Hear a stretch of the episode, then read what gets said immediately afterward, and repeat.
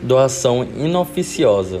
Segundo o artigo 549 do Código Civil, é nula a doação quanto à parte que excedeu o limite de que o doador, no momento da liberalidade, poderia dispor em testamento.